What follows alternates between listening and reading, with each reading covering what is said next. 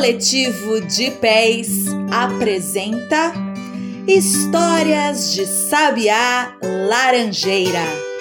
Contos de lá e de cá para todo mundo escutar.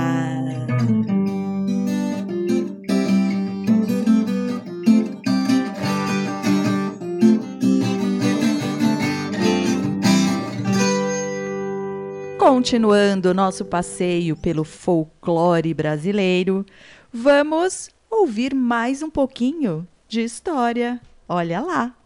A Mãe de Ouro. Uma linda moça costumava banhar-se no Rio das Garças. Seus longos cabelos louros bailavam com as águas. O rio foi se apaixonando por ela e ia cada vez mais levando-a para bem longe, muito longe mesmo. Um dia levou-a definitivamente para morar na caverna onde guardava muitas pedras preciosas. Ali também despejava toda a sua água. A moça correspondeu àquele amor e passou a viver na gruta encantada. Enfeitou os cabelos com as pedras preciosas que o rio lhe dera. E eles ficaram ainda mais lindos e brilhantes.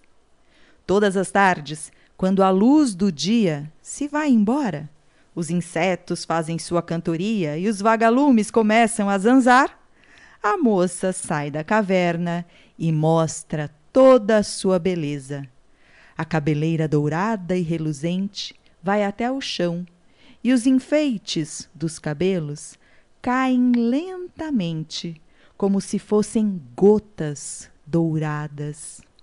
Ao cair na terra, transformam-se em brilhantes e esmeraldas. Por causa do brilho dourado e da beleza da moça, as primeiras pessoas que viram deram-lhe o nome de Mãe do Ouro. A lenda conta ainda que, se uma mulher, ao presenciar tal aparição, fizer um pedido, enquanto as gotas douradas vão caindo, e antes que toquem no chão, o pedido será atendido prontamente. Porém, nesse momento, a mulher será assim como que propriedade da mãe do ouro e deverá ir todas as noites para a gruta encantada.